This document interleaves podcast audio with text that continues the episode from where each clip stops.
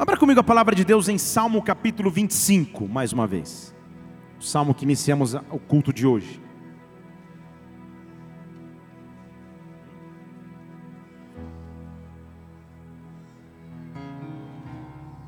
Antes de começar, deixa eu dar um recado que eu esqueci.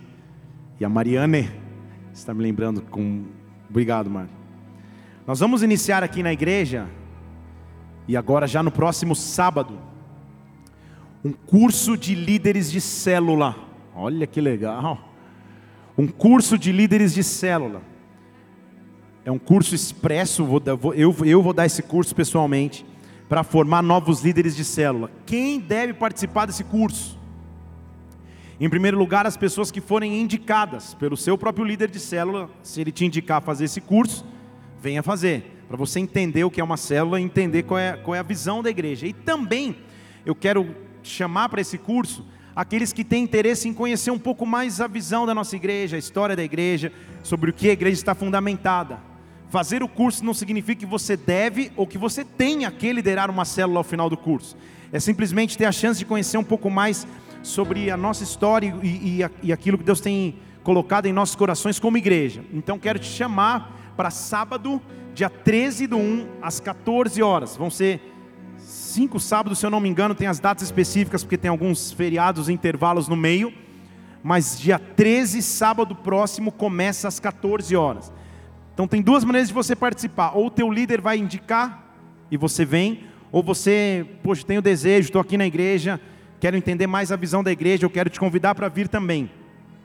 Se você está nesse segundo grupo, procure a Mari no final do culto, minha secretária aqui, fique em pé para o pessoal poder marcar aconselhamentos mil com você também. Isso. Procure no final do culto, ela tem uma ficha, na verdade está no Boas-Vindas, a ficha do curso de líder. Você preenche e aí você vai estar tá aqui no sábado que vem, às 14 horas, eu vou estar tá aqui junto. Vai ser muito legal a gente aprender junto na palavra de Deus, entender mais sobre a visão e a história da Igreja Bola de Neve, tá bom? Quem vem da glória a Deus? Aí, ó, tem um povo que vai estar tá aí. Muito bem. Agora sim, abra comigo em Salmo capítulo 25. Aleluia. Vou ler o versículo 4. Diz assim: Me faz saber os teus caminhos, Senhor. Ensina-me as tuas veredas. Perceba o clamor do salmista: me faz saber os teus caminhos, ensina-me as tuas veredas, guia-me na tua verdade e ensina-me, pois tu és o Deus da minha salvação, por ti eu espero o dia todo pois tu és o Deus da minha salvação, por ti eu espero o dia todo. Vamos orar, Espírito Santo de Deus, nós estamos em tua casa nessa noite. Não há melhor lugar para estarmos senão no centro de Sua vontade, adorando aquele que é único, digno de receber glória, louvor, adoração e majestade. E meu Deus, eu sei quando nós te adoramos, a Sua glória, a Sua presença se manifestam. Por isso, manifesta a Sua presença neste lugar, manifesta a Tua glória nesta igreja, Pai. Dá ordem aos Teus anjos ministradores e vem nos visitar. Vem nos visitar, vem presidir esse culto, vem presidir essa reunião, assuma total controle de nossas vidas, neutraliza tudo que seria contrário ao teu agir, ao teu mover, ao teu realizar nesta noite, e vem neste lugar, Pai, vem neste lugar, só o Senhor sabe o que os teus filhos precisam, só o Senhor sabe a porção que precisa ser derramada nesta noite. Por isso, vem nesta casa, Senhor. Fala conosco de forma sobrenatural. Ministra-nos de espírito a espírito. Vai além da nossa emoção e da nossa carne e fala de maneira espiritual. Nós esperamos ouvir de Ti. Que o Teu reino venha aqui, neste lugar. Que a Tua vontade aconteça na terra como no céu. Nós te adoramos e aplaudimos o Teu precioso nome. Porque Tu és santo. Porque Tu és santo porque tu és santo, porque tu és santo. Aplauda o Senhor, aplauda o Senhor, aplauda o Senhor. Oh! Todo início de ano exige algumas direções e incentiva alguns planejamentos. Quando o ano começa uma perspectiva de calendário à frente, que todos nós encaramos como novas oportunidades, novas chances, novas oportunidades de avançar. Porém, todo início de ciclo também traz consigo algumas dúvidas. Que rumo tomar? Que decisão seguir? Que direção abraçar? Talvez você comece o seu ano de 2018 com algumas dúvidas em seu coração, ou se não dúvidas com algumas necessidades de direcionamento. Quem entende o que eu estou dizendo, diga amém. O ano está se iniciando e Deus vai nos trazer direção. Deixa eu dizer de novo para esse lado aqui: Deus vai nos trazer direção. Deus está preparando para o seu povo direcionamento. O salmista diz: Senhor, me ensina as tuas veredas, me ensina os teus caminhos, tu és o meu refúgio. Então, nos momentos em que se pergunta para que lado eu vou, Vou para a esquerda, direita, paro, retrocedo, avanço. É preciso aguardar a manifestação de Deus. E eu estou dizendo que Ele vai se manifestar sobre as nossas vidas. Deus vai se manifestar sobre ti. Levante uma de suas mãos neste lugar. Santo Espírito de Deus, invade-nos de forma sobrenatural. Traz direção. Só o Senhor sabe que os teus filhos precisam ouvir e ver. E nesta hora, vem nos visitar com direcionamento. Ensina-nos as tuas veredas ensina-nos os teus caminhos, abra os teus lábios e peça você mesmo a Deus: me ensina as tuas veredas, me ensina os teus caminhos, me traz a direção que eu preciso. Eu quero ouvir de ti, Pai. Oh. Eu me lembro do ano de 2005. Parece ontem, mas faz tempo já. Em 2005 eu fui a uma viagem profissional para o Japão. Na época eu trabalhava com o time de futebol do São Paulo. Fazer o que esse Deus falou que ia me colocar entre os grandes. E eu trabalhava com a delegação, viajava com a delegação, os jogadores, comissão técnica, e o São Paulo foi jogar o Mundial no Japão. Isso é um outro testemunho, porque se você acompanha um pouco de futebol, você vai ver que quem fez o gol, um jogador que nunca fazia o gol, chamado Mineiro, que era um servo de Deus do fogo que foi ele que começou as reuniões de orações junto comigo lá na concentração, isso é outra história. E Deus o honrou, ele ficou na história do clube fazendo gol do título mundial. Muito bem, vou.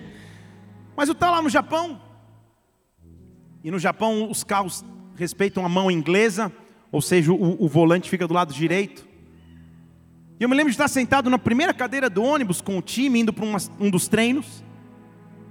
E vendo os japoneses com frio, eles dirigem com uma luvinha branca, um país maravilhoso.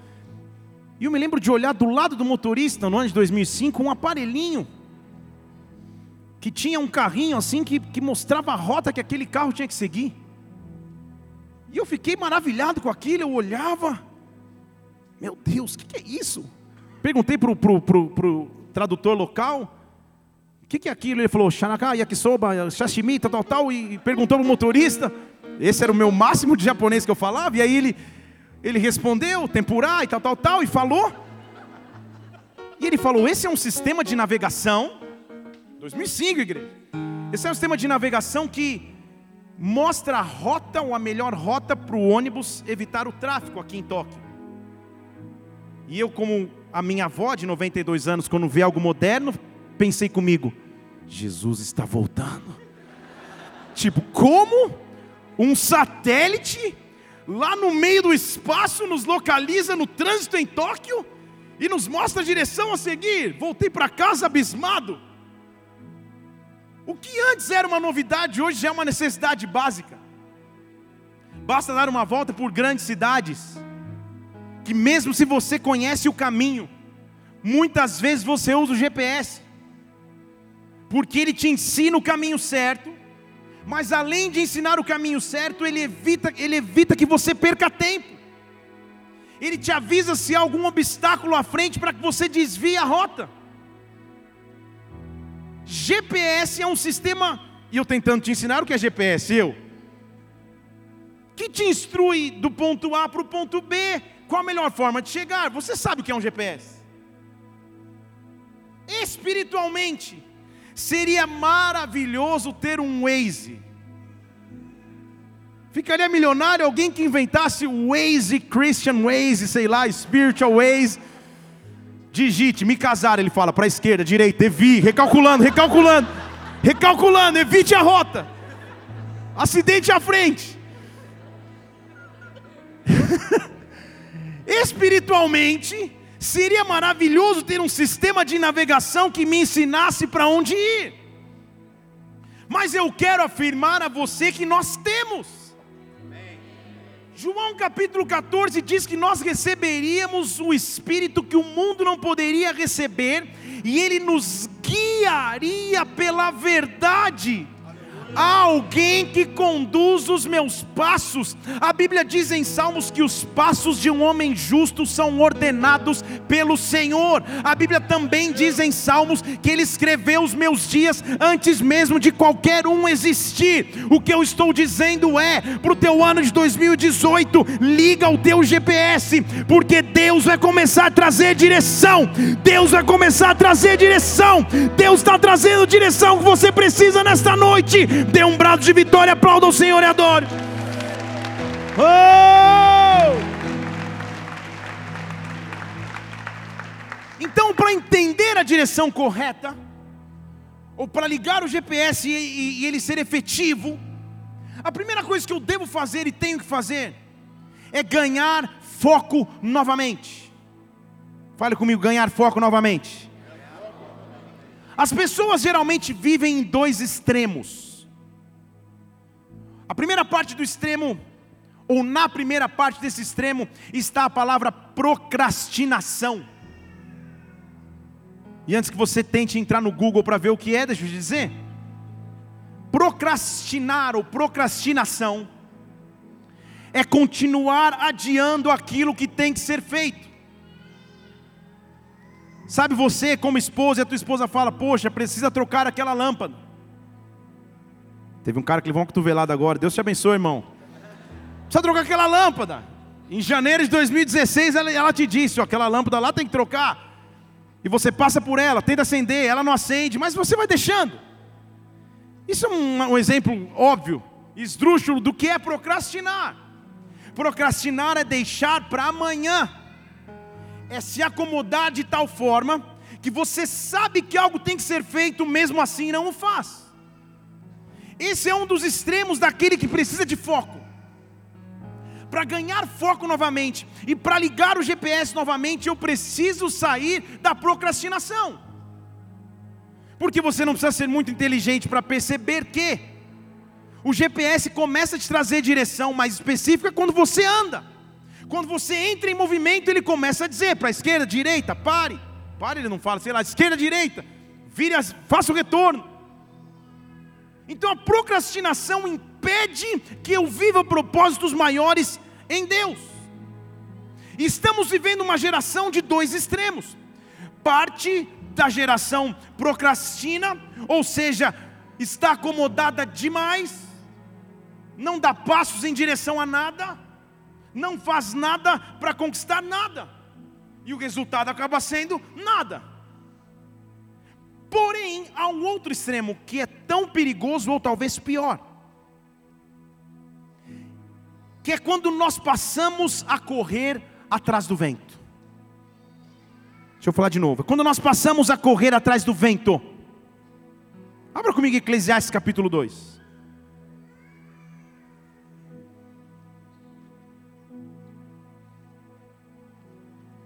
Essa é uma expressão que Salomão usou como figura de linguagem para aqueles que faziam, faziam, faziam, ao mesmo tempo não faziam nada. Eclesiastes capítulo 2, versículo 8. Olha o registro que ele faz de um de uma pessoa que conquistou muito. Eclesiastes 2:8 ele diz assim: Eu ajuntei para mim prata, ajuntei ouro, ajuntei tesouros dos reis, das províncias, me provi de cantoras, de cantores, das delícias dos filhos dos homens, tive concubinas em grande número, me engrandeci, me tornei mais rico do que todos que houveram antes de mim em Jerusalém, perseverou também comigo a minha sabedoria. Tudo que os meus olhos desejaram não neguei, não privei meu coração de alegria nenhuma, pois meu coração se alegrou por todo o meu trabalho, isso foi o meu proveito de todo o meu trabalho. Não há erro nenhum nisso.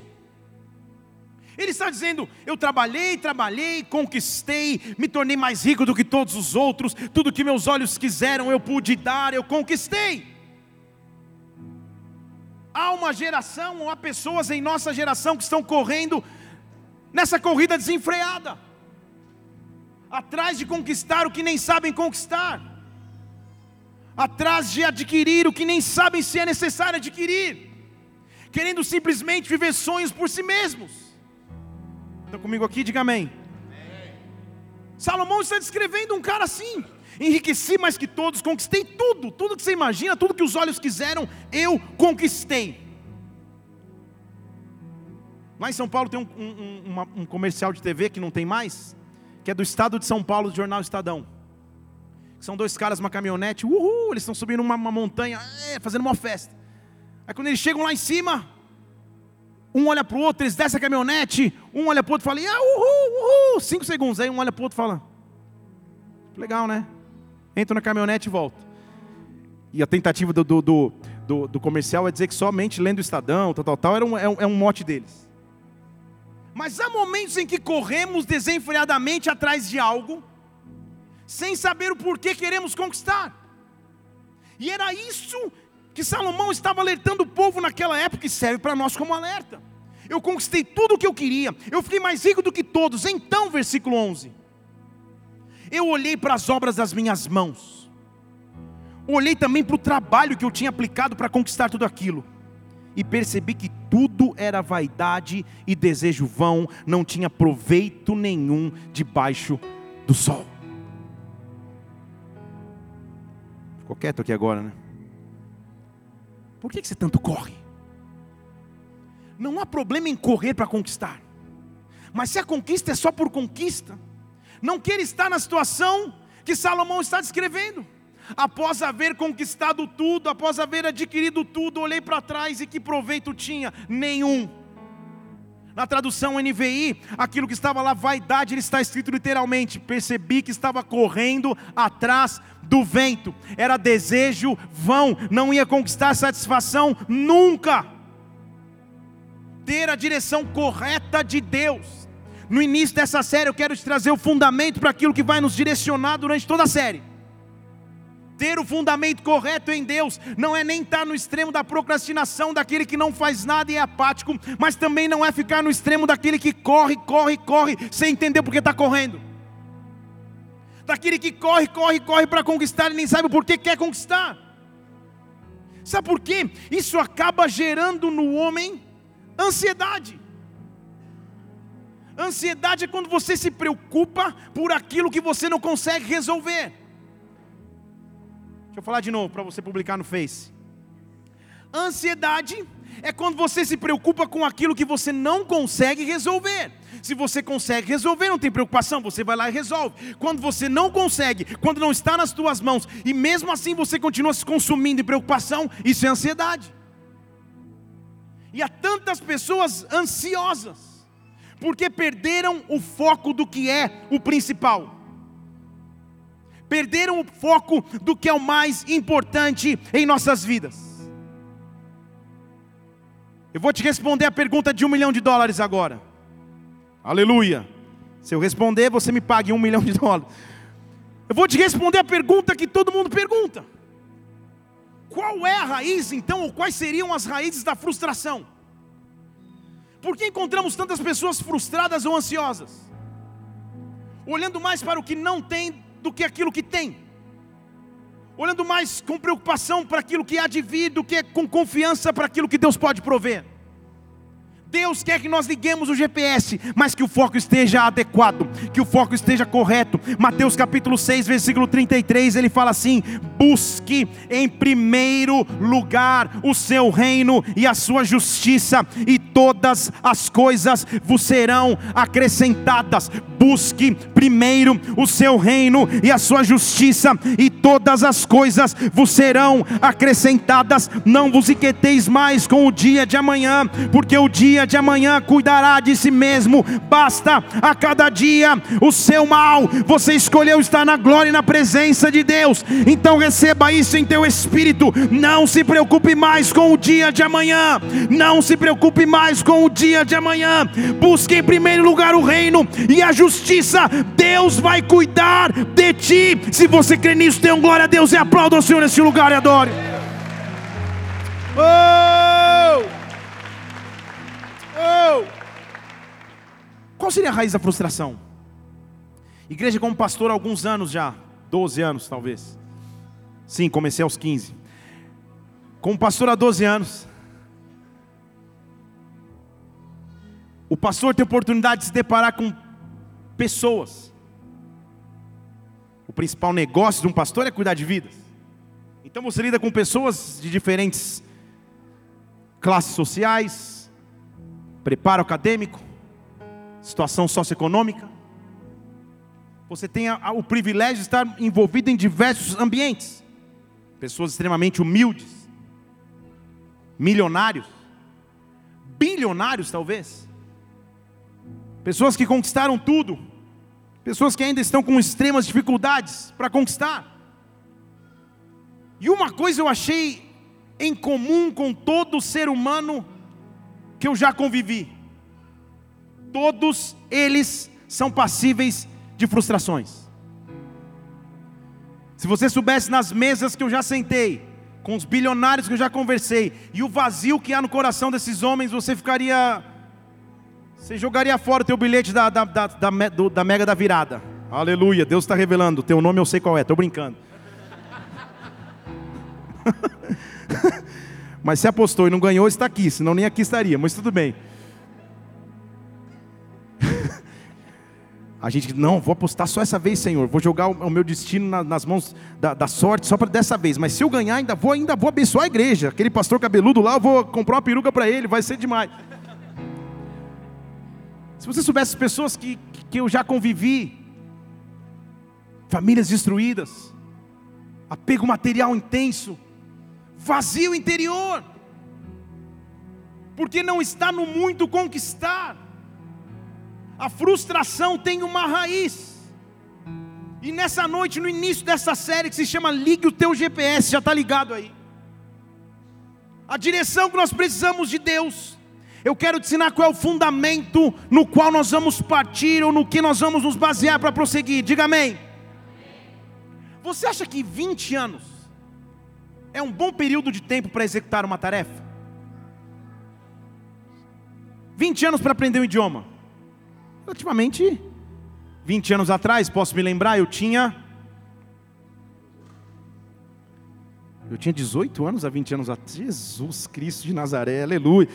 Há 20 anos atrás, aos 18 anos de idade. Muitas coisas aconteceram em 20 anos. Sim, realmente, igreja. Eu pareço 25, mas fazer o quê? Revelei.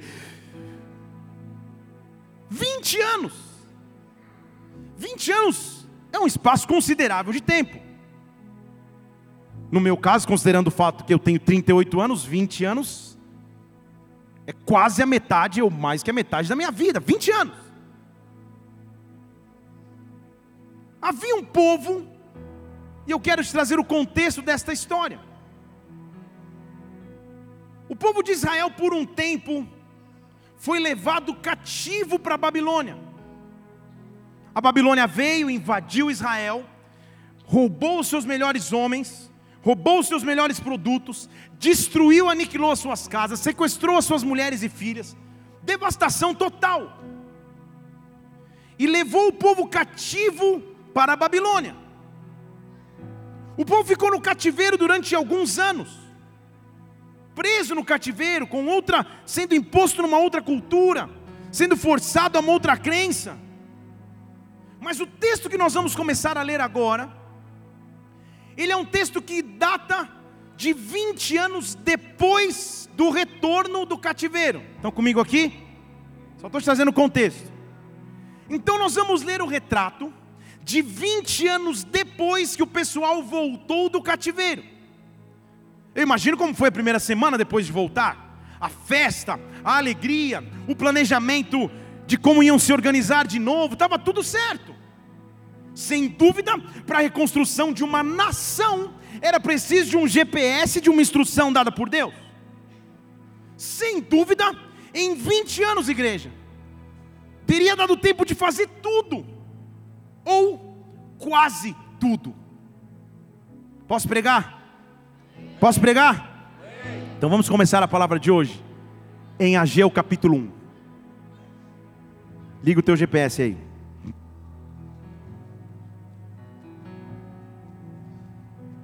Vinte anos depois, o povo já havia voltado do cativeiro na Babilônia.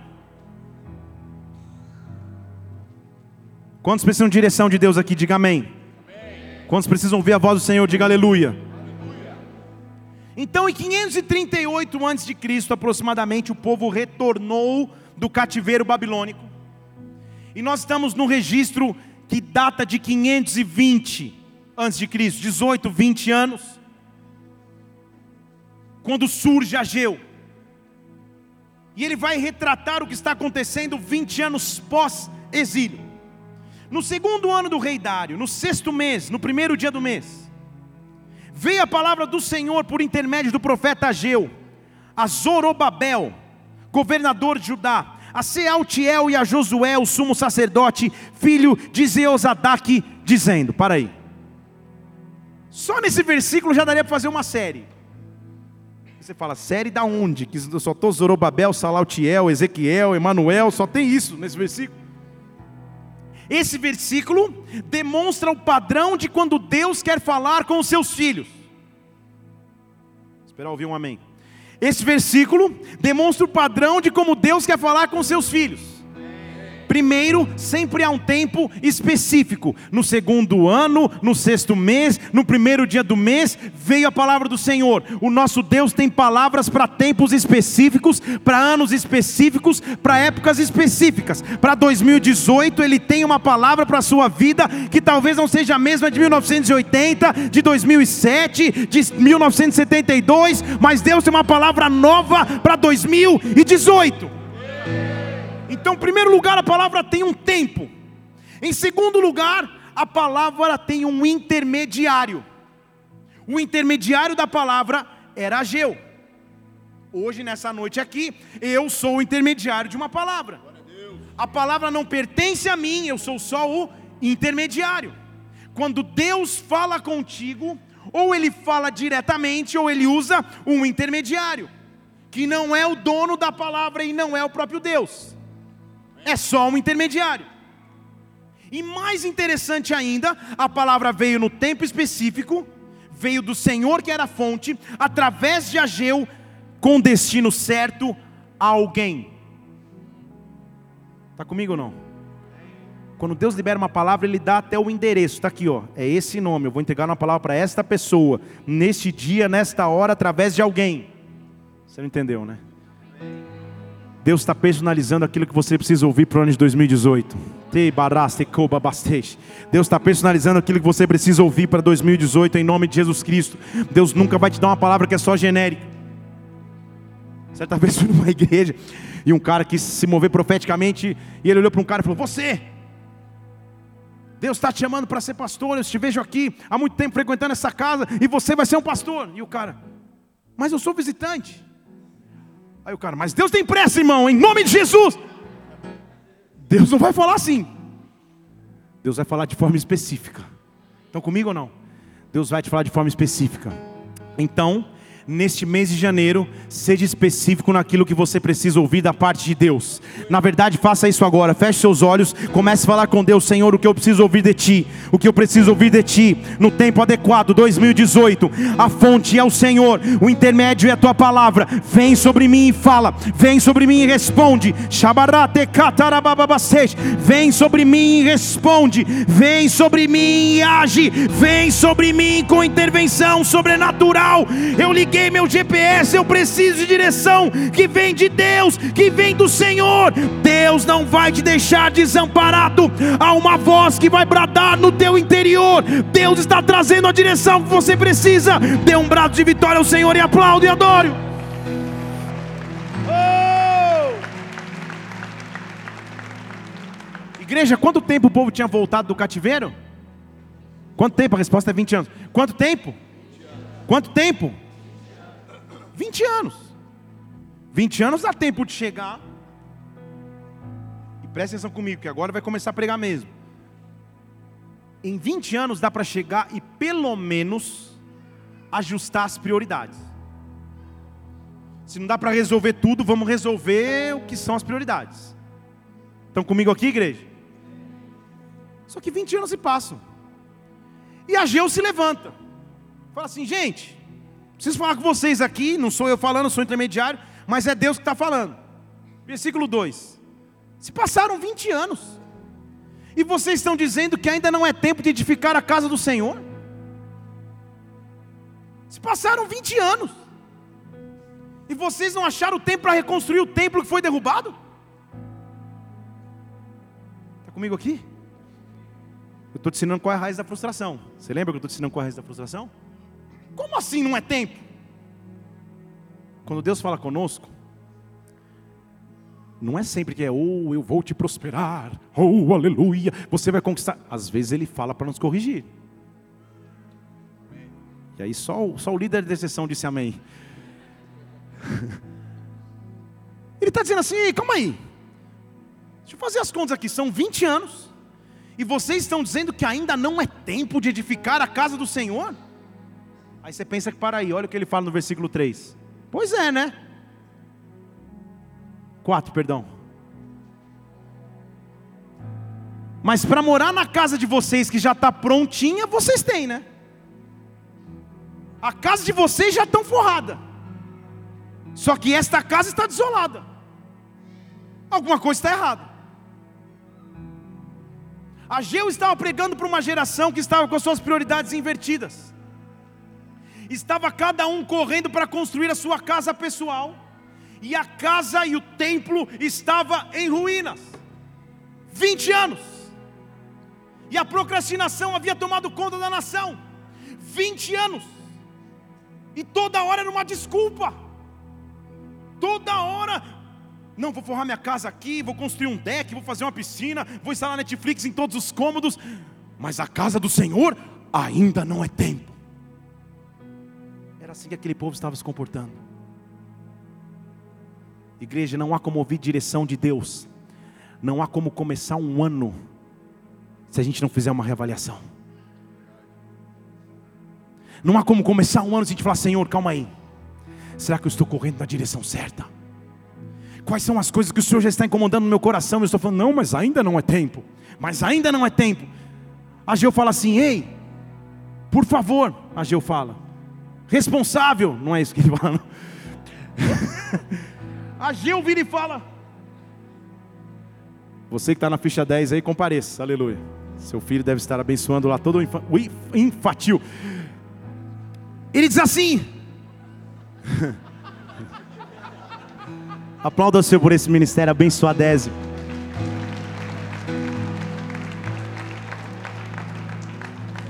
A Gil falou assim: não, alguma coisa está errada, gente, porque fazem 20 anos que nós voltamos. Vocês continuam dizendo que não é tempo de construir a casa do Senhor, mas para habitar na casa de vocês forrada, está tudo bem, né? E a casa aqui está desolada. Ageu, só que lembra que não é Ageu que está falando, é o Senhor através de Ageu. Estamos nessa página, não estamos? Só que ele vem e explica. Ah, então eu vou explicar para vocês o que está acontecendo. Deixa eu explicar para vocês. Versículo 5: O Senhor dos exércitos diz: Considerem os vossos caminhos. O Senhor dos exércitos diz: reveja a sua vida, reveja suas prioridades, reveja o quanto você busca ou não busca os propósitos de Deus. Porque se a Bíblia diz que eu tenho que buscar primeiro o seu reino e a sua justiça, será que muitas vezes eu estou procurando forrar a minha casa enquanto as outras coisas estão em ruína? Não há nada errado em forrar a casa. Não há nada errado em conquistar pessoalmente, mas se o valor está invertido, alguma coisa está errada. Se eu preciso ouvir direção de Deus, a primeira direção é 2018 é o ano de eu voltar aos propósitos de Deus para minha vida. E aí não foi tanto amém. É o ano de voltar ao plano, à essência, à plenitude dos propósitos dele para mim. Ser guiado pelo Espírito Santo é ganhar foco de novo nele. Ageu estava dizendo alguma coisa está errada faz 20 anos. A casa de vocês está ajustada e essa casa está em ruínas. Revejam os seus caminhos. Lembra que eu vou te ensinar a raiz da frustração? Versículo 6. Vocês têm semeado muito, mas colhido pouco. Vocês têm comido, mas não têm se fartado. Vocês têm bebido, mas não têm se saciado. Vocês estão se vestindo, mas ninguém se aquece. Vocês recebem salário, mas colocam num saco furado. Você entendeu qual é a raiz da frustração? Ageu estava dizendo, ou Deus estava dizendo através de Ageu: continua correndo atrás do seu sonho sozinho. Continua construindo a tua casa e forrando a tua casa enquanto a casa está desolada. E você vai continuar colocando o salário no saco furado, comendo, mas não saciando, bebendo, mas não se suprindo, vestindo, mas não se aquecendo. Você vai continuar frustrado.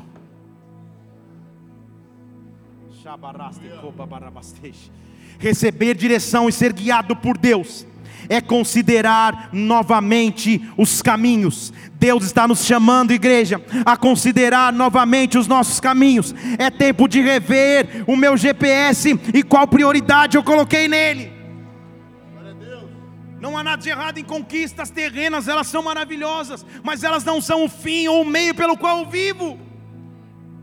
Ageu estava dizendo assim: alguma coisa está errada. Vocês não estão percebendo, vocês estão comendo e não estão se alimentando, estão recebendo salário e estão colocando num saco furado. Vocês estão frustrados. Por quê? Porque a casa está em ruínas, enquanto a outra casa está forrada. Deixa eu começar a falar em português aqui. Aquilo que Deus te chamou para ser ou para fazer está em segundo plano, enquanto você corre atrás nem sei do que. Era o que Ageu estava dizendo. Ele diz: Vocês são o povo de Deus. Deus os tirou com o milagre da Babilônia. Vocês vieram de volta para Israel. Passaram 20 anos. Ninguém teve a ideia de reconstruir o templo em primeiro lugar. Todo mundo saiu correndo para suas casas, forrando, reconstruindo, alegrando. Está tudo certo, mas são 20 anos. Há um tempo que Deus nos chama para rever caminhos. Eu sei que eu estou te surpreendendo aqui, ou Deus está te surpreendendo. Você estava aqui, uh, vou receber a direção de Deus, vou ouvir, vou pegar a chave da vitória. Calma. Antes Deus precisa fazer com que a gente reveja caminhos. Porque eu estou pregando aqui para pregadores. Eu estou pregando aqui para adoradores. Eu estou pregando aqui para intercessores. Eu estou pregando aqui para homens e mulheres de Deus. Que Deus um dia, Deus deu um propósito e uma chamada. Eu não estou pregando para aquele que quer ficar à margem, mas estou pregando para aquele que quer fazer diferença. Eu estou pregando para aquele que, oh Espírito Santo, quer olhar e falar: Senhor, antes que os meus sonhos estejam cumpridos, antes que minha casa esteja forrada, eu quero edificar a tua, eu quero edificar os teus propósitos, eu quero viver para ti, Pai. Oh!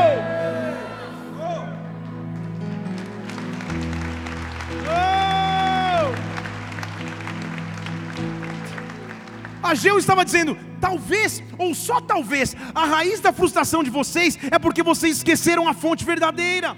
A raiz da frustração de vocês é que vocês estão cada um forrando a sua casa. Vocês estão plantando, não estão mais colhendo. Vocês estão jogando salário num saco sem fundo.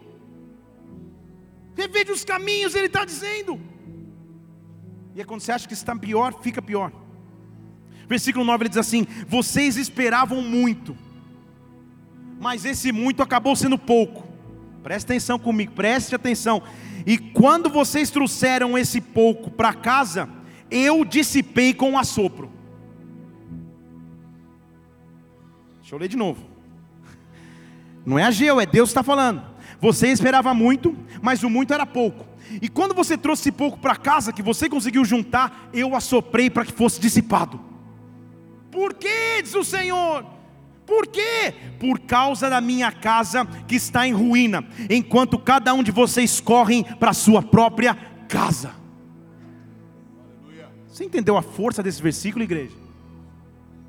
O Deus de amor, o Jesus que te ama e eu também, o Deus que nos abraça como filhos, está afirmando que há fases em nossas vidas onde Ele causa frustração onde Ele sopra as coisas para que o pouco vá embora, para que você possa voltar para o muito que há nele. Você Deixa eu falar em português. Talvez você entenda agora o porquê. Você achou que aquele casamento ia acontecer, que aquele namoro ia dar certo, e Deus chegou e.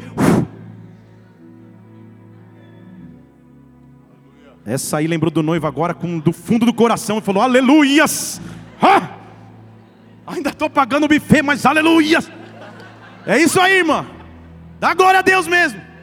Porque tem coisas que Deus sopra. E você fica frustrado. Ah, mas tentei sete vezes o mesmo concurso, bati na trave, não consegui. Será que não foi Deus que soprou?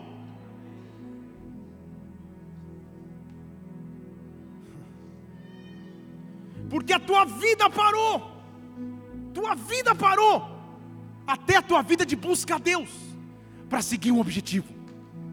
Ele tem que soprar, ele tem que soprar como se dissesse: não se contenta com o pouco, não se contenta com o pouco. Você está trazendo um pouco para casa feliz, mas eu vou te soprar, eu vou soprar essa encrenca para fora da tua vida. Eu vou soprar essa, oportunidade fora da tua vida. Eu vou soprar esse negócio fora da tua vida. Porque eu quero que a casa esteja construída e não em ruínas. 2018 é tempo de glorificar a Deus pelas coisas que Ele soprou. Oh!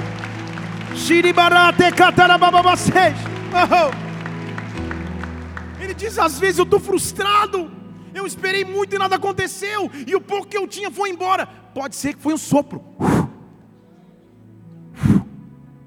de Deus dizendo: volta, volta para as promessas que um dia eu te dei, volta para aquilo que você sabe que tem que fazer por mim e para mim. Volta, volta, volta. São 20 anos e o povo estava: não, não é tempo de construir a casa cada um correndo para a sua própria casa. É tempo de rever caminhos. Deus está nos convidando em 2018, igreja. Vai ficar bom, calma. Para rever caminhos. Para rever caminhos. Para rever caminhos. Talvez existem pessoas aqui, talvez, que não orem mais. Que não buscam mais a Deus. Que não têm o coração mais para ajudar o próximo. Que vem a necessidade de alguém e não tem mais. Com paixão que não servem mais na igreja porque não é tempo ainda, são 20 anos, mas ainda não é tempo. Que não buscam mais a Deus como buscavam antes, que não pregam mais a tempo e a fora de tempo. Posso continuar pregando? Dízimo oferta então, pastor, não, não menciona isso, estava tão legal, até te achava legal, mas dízimo oferta, está correndo errado, está correndo em direção à frustração. Mas Deus nos trouxe nessa noite para dizer que 2018 é o ano onde Ele vai te trazer direção de novo. E a primeira direção que o GPS diz é: reveja os seus caminhos, reveja os seus caminhos, reveja as suas prioridades, reveja, reveja, reveja os seus caminhos. Oh! Porque quando eu começo a voltar à essência, a glória dele se manifesta. Só que ele está dizendo no versículo 9: olha, o negócio está ficando estreito mesmo, eu sei, eu que causei, ele está falando, eu que soprei. É por isso o versículo 10: que por cima de vocês não cai nem orvalho, não estou nem falando de chuva mais. Por isso que em cima de vocês não cai nem orvalho, por isso que a terra não dá fruto. Por isso que Deus falando, eu mandei vir seca sobre a terra, sobre as colinas, sobre o trigo, sobre o mosto, sobre o azeite, sobre tudo que a terra produz a terra parou de produzir e não foi o inimigo que causou. Vamos continuar. Como também sobre os homens, os animais, sobre todo o seu trabalho. Igreja, Deus está nos chamando para um concerto com Ele. Mas como é bom ter um concerto com o Pai que ama. É tempo de começar o ano dizendo: Pai, eu quero acabar com a frustração. Mas eu não acabo com a, frustração com força de vontade, com pensamento positivo, com passo um, dois, três, quatro, cinco. Eu acabo com a frustração quando eu volto para o centro da tua vontade. Quando eu volto para o centro da tua vontade, quando por um momento eu deixo edificar aquilo que seria só meu, mas eu começo a edificar para ti. Quais são os sonhos que o Senhor tem para mim? Quais são os projetos que o Senhor tem para mim em 2018? Feche seus olhos, comece a orar a Deus agora, Pai. Me alinha com os teus planos, me alinha com os teus propósitos, me alinha com os teus projetos. Que eu possa diminuir e o Senhor cresça, que a tua glória se manifeste sobre mim, através de mim. A primeira instrução do GPS é que seja feita a sua vontade que eu diminua, para que Ele cresça, que seja feita a Sua vontade sobre mim. Oh! Então, 2018 vai ser, igreja, um ano de eu usar os meus dons novamente 2018 vai ser o ano de eu ativar os meus talentos novamente. 2018 vai ser o ano que eu vou ajudar o próximo como eu jamais ajudei. 2018 vai ser o ano que eu vou servir no ministério. 2018 vai ser o ano que eu vou pregar o evangelho para aqueles que precisam ouvir da salvação através de Jesus Cristo. Eu quero edificar a tua casa, Pai. Eu quero edificar a tua casa, Deus. Lembra comigo que a terra estava num tempo de seca, que a terra estava num tempo de total escassez causada pelo sopro de Deus. Mas o mesmo Deus no meio da escassez tinha uma instrução. Então comigo aqui diga aleluia. Quer ir para casa, fale glória a Deus. Aleluia, irmão. Ele, ele vem dizendo: olha, vocês estão dizendo que não é tempo, mas a casa de vocês está pronta e a de Deus não. Vocês estão dizendo que não é tempo, estão semeando no, no, no saco furado. Vocês estão frustrados, Façam o seguinte: eu vou usar uma chance de recomeçar. Deixa eu falar de novo. Eu vou usar uma chance de recomeçar. Deus falando através de Ageu para Israel, ele fala no versículo 8: façam o seguinte: subam ao monte. Subam ao monte e tragam madeira. Madeira de onde só tinha seca, gente. Suba ao monte traga madeira, edifique a casa, porque nela eu vou me deleitar e o meu nome vai ser glorificado, diz o Senhor. Deus estava dizendo para a nação: não vai ser das, da noite para o dia, eu não vou estalar o dedo e a madeira vai aparecer, vai envolver esforço, vai envolver cansaço, vai envolver força, mas suba o monte, suba o monte, suba o monte, eu quero que você entenda o que Deus está dizendo. 2018 Ele está te fazendo um convite.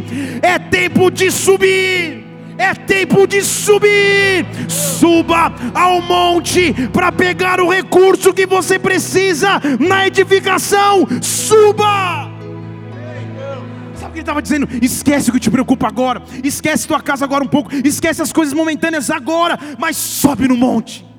Sobe no monte vai pagar o preço para trazer a madeira, sobe no monte, pega a matéria-prima, eu vou te ensinar como edificar. Suba ao monte, pega a madeira, edifica a casa, porque eu vou me alegrar nela.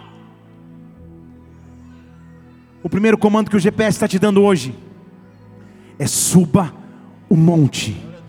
Deixa eu te falar de novo: suba o monte, suba o monte, suba o monte, volte para o centro da presença de Deus, volte a ter intimidade com o Senhor, volte a ter alegria na presença do Pai. Suba ao monte mais uma vez, suba ao monte mais uma vez, vai buscar a madeira, vai buscar o recurso, vai buscar a resposta. Suba ao monte da presença de Deus, suba ao monte.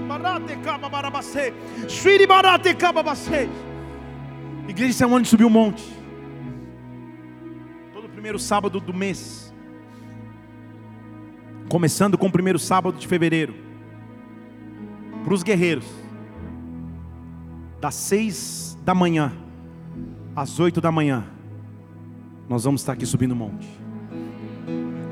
E nesse dia eu não vou pregar, o louvor não vai tocar, vai ter uma adoração tocando aqui nos, nos amplificadores, e você vai entrar aqui na casa para orar.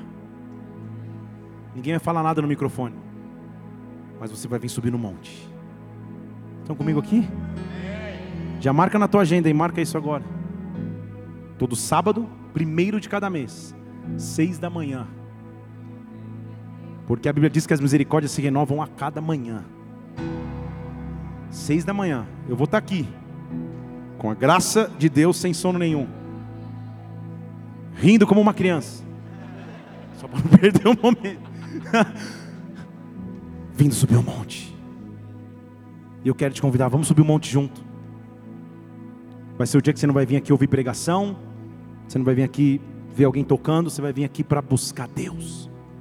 Traga a sua Bíblia, nós vamos adorar ao Senhor aqui juntos. Vai ficar um microfone aqui na frente, para se alguém quiser ler um salmo no microfone, leia. Se alguém quiser fazer uma oração no microfone, faça, volta, se ajoelha, senta. Nós vamos ter um momento de oração no monte aqui. Eu esperava que a igreja aplaudisse ao Senhor depois dessa. Aleluia!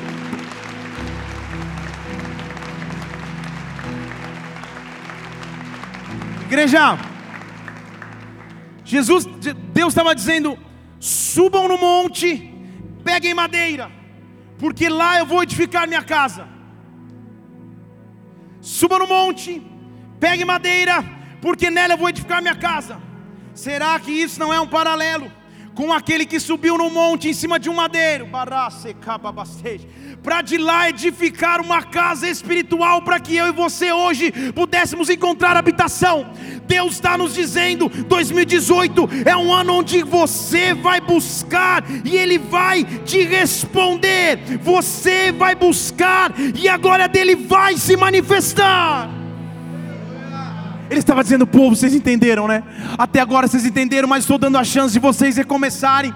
É algo novo, é tudo novo, é tudo novo. Eu estou dando a chance do recomeço. Sobe no monte, pega madeira, sobe no monte, pega alegria, sobe no monte, pega paz, sobe no monte, pega provisão financeira, sobe no monte, pega o que você precisa, mas sobe. Só que agora quando você desce, você não desce para edificar mais para você. Você desce para edificar para Deus. Você desce para edificar Deus. Esse vai ser o ano que Deus vai te ensinar a edificar para Ele. Para Ele, para Ele. Onde você andar, você vai ser um edificador para Ele. Então, versículo 12 de AG1. Zorobabel, filho de Sealtiel, o sumo sacerdote Josué, filho de Zeozadak, junto com todo o resto do povo, eles obedeceram a voz do Senhor, seu Deus. Deixa eu falar de novo. Eles obedeceram a voz do Senhor, seu Deus. Eles obedeceram a voz do Senhor, seu Deus. Eu louvo a Deus porque Ele é o Deus do recomeço. Ele é o Deus da segunda chance, da terceira chance, da quarta chance, da décima chance. Ele é o Deus que me ensina a recomeçar.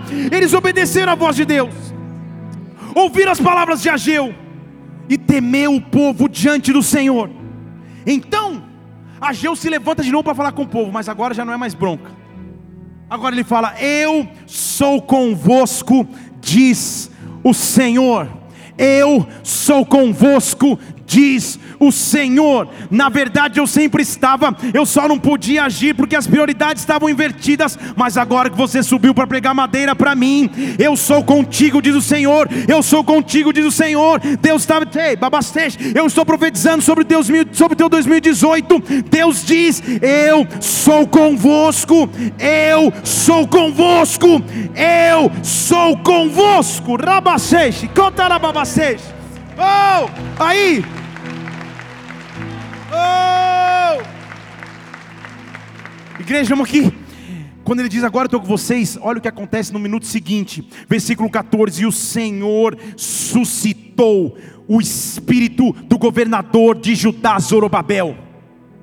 Suscitar no original hebraico é despertar, acordar, só desperta aquilo que já está lá, só desperta aquilo que já existe.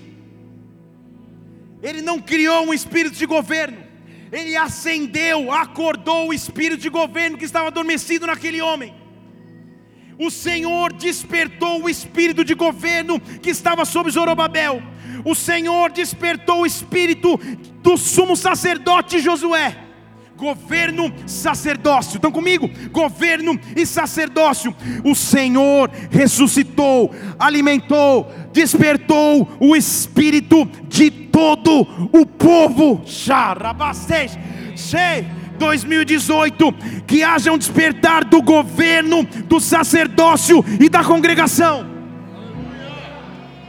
2018, que haja um despertar do governo, do sacerdócio e da congregação, que haja um despertar na sociedade, que haja um despertar nos sacerdotes, que haja um despertar nas igrejas,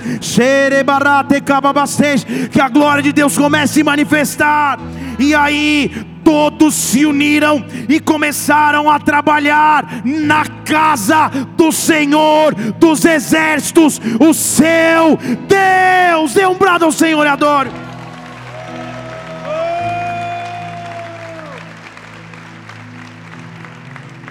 Agora, igreja, já não eram mais correndo para fazer uma coisa aqui, outra ali, outra ali, outra ali, outra ali. Agora todos tinham parado tudo, todos tinham subido junto, todos tinham pegado a madeira, tinham descido com a madeira.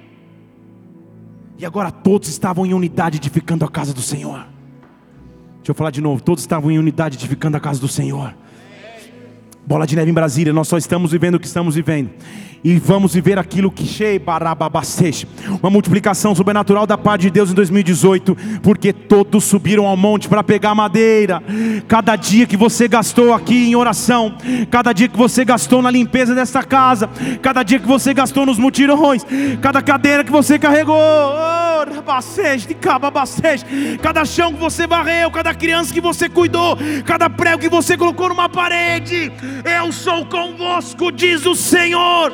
Eu sou convosco, diz o Senhor, e eu estou despertando o teu espírito para governar, eu estou despertando o teu espírito para reinar como sacerdote, eu estou despertando a congregação. Está havendo um despertar de pessoas, eu chamo a existência o que ainda não existe. Esse é o ano do avanço e crescimento da casa do Senhor. Dê um brado a Ele e aplauda mais uma vez.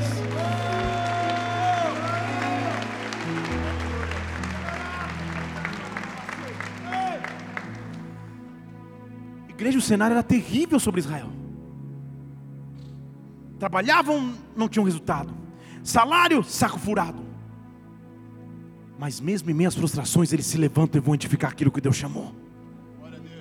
E quando eles começam a edificar aquilo que Deus chamou, agora vai começar a ficar bom. Glória a Deus, Pablo. Agora vai começar a ficar bom. Isso, Pablo. O que acontece na atmosfera quando eu me disponho a pegar lenha. O que acontece na atmosfera quando o meu GPS agora diz: Senhor, é a tua vontade? A direção que eu preciso ouvir tem que passar pela tua vontade. Agora Deus começa a fazer tudo novo. Agora Deus começa a fazer tudo novo. Deixa eu falar de novo. Agora Deus começa a fazer tudo novo porque o povo começa a ralar e trabalhar junto, é sacerdote trabalhando com, com congregação, congregação trabalhando com governador, estava todo mundo junto num só propósito. Tirando o atraso de 20 anos em apostasia e frieza e a casa em ruínas. Só que aí Deus decide visitar de novo o povo, no meio da construção. Em Ageu capítulo 2, versículo 1. Eu quero terminar a mensagem de hoje, começando da semana que vem. No segundo ano do rei Dário, no próximo mês, no sétimo mês, no vigésimo primeiro do mês, a palavra de novo veio por intermédio de Ageu, e ele disse: Fala ao governador de Judá, fala ao sumo sacerdote Josué, fala para todo o povo, fala com eles de novo, fala com eles de novo. É sobre essa palavra que você vai caminhar em 2018, igreja. Eu caminhei contigo até aqui para te mostrar isso que quando Deus muda as nossas prioridades, Ele tem autoridade de nos dizer o que Ele vai dizer agora. Já uma glória preparada para esse tempo, já uma glória preparada para esta hora. O povo se empenha em fazer aquilo que Deus pediu, e de repente Deus diz: Alguém aqui entre vocês, versículo 3, dos sobreviventes, que viu como o templo era antes, alguém aqui que viu o templo construído antes, que estado que vocês veem agora? Não é nada parecido para vocês, né? Ele está falando, alguém aqui que viu o dia que o templo estava pronto, e vocês hoje estão vendo as pedras caídas do chão,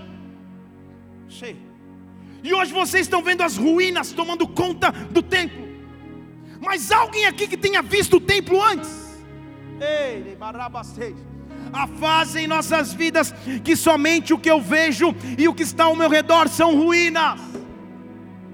São as ruínas pelas quais eu tento viver ou sobreviver.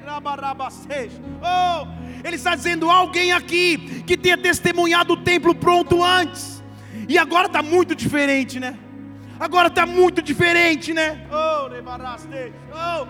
Alguém aqui que já tem experimentado o que é verdadeira paz mas agora está muito diferente. Alguém aqui que tem experimentado que é verdadeira provisão, mas agora está muito diferente. Está muito diferente para pior. As ruínas estão no chão. Há alguém aqui que tenha testemunhado que já viu de Barabastej, a primeira glória da casa. Ora, eu digo a vocês, Deus estava dizendo ao povo: esforça-te, Zorobabel, esforça-te, Josué Esforçai-vos, povo da terra, trabalhai, porque eu sou convosco. Eu amo esse versículo. Pode aplaudir você que começou aí. Oh! Oh! Eu amo esse versículo, porque ele nos diz assim: senta aí, pega uma pipoca na mão e espera ver o que eu vou fazer. Não, não, não, não. Ele diz assim: trabalha também, se esforça também, mas agora tem um diferencial: eu estou com você.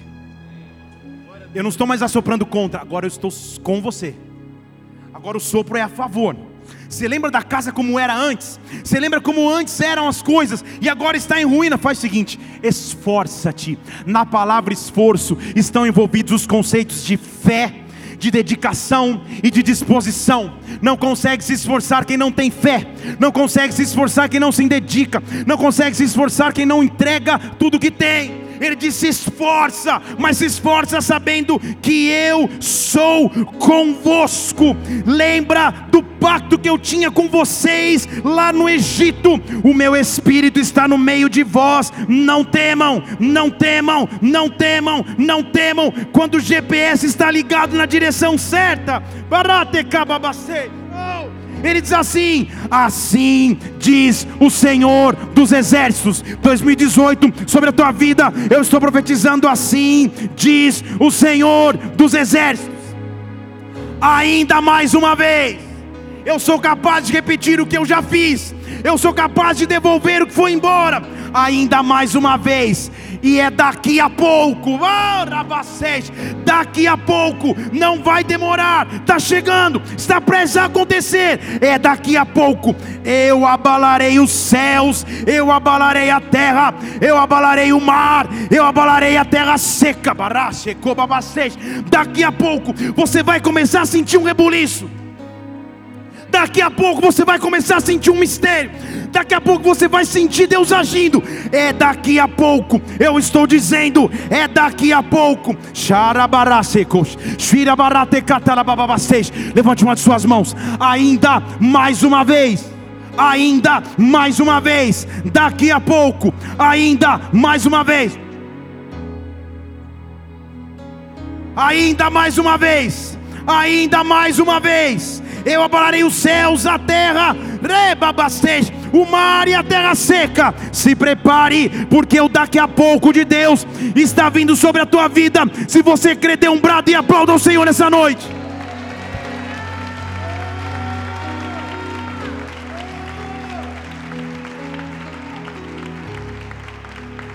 Liga o GPS, meu irmão, e se prepara.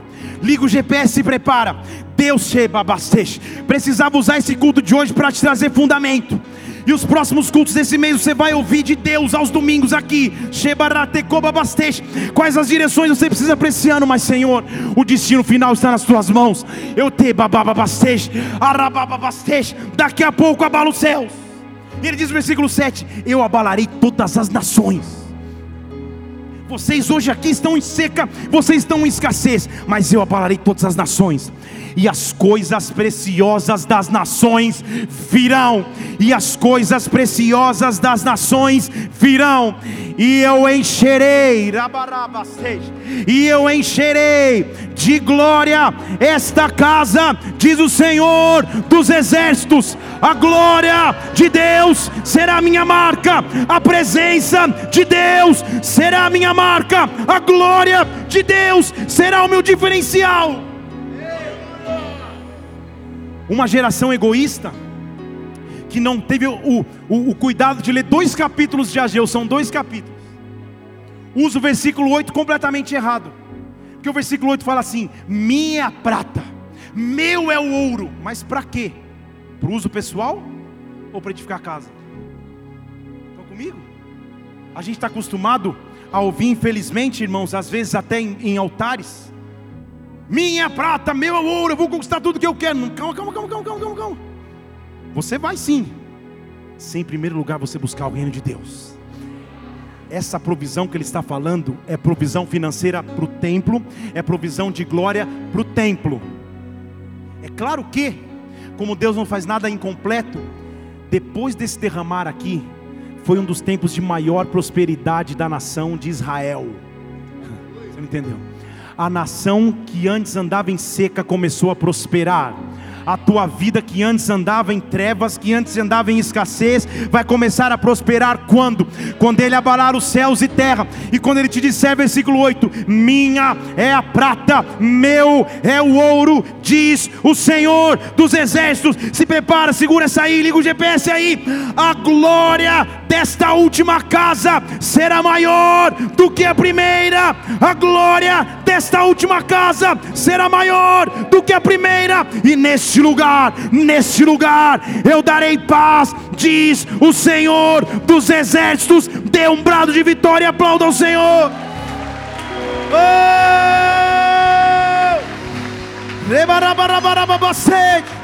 Oh! Leva-me mais fundo a um lugar seco.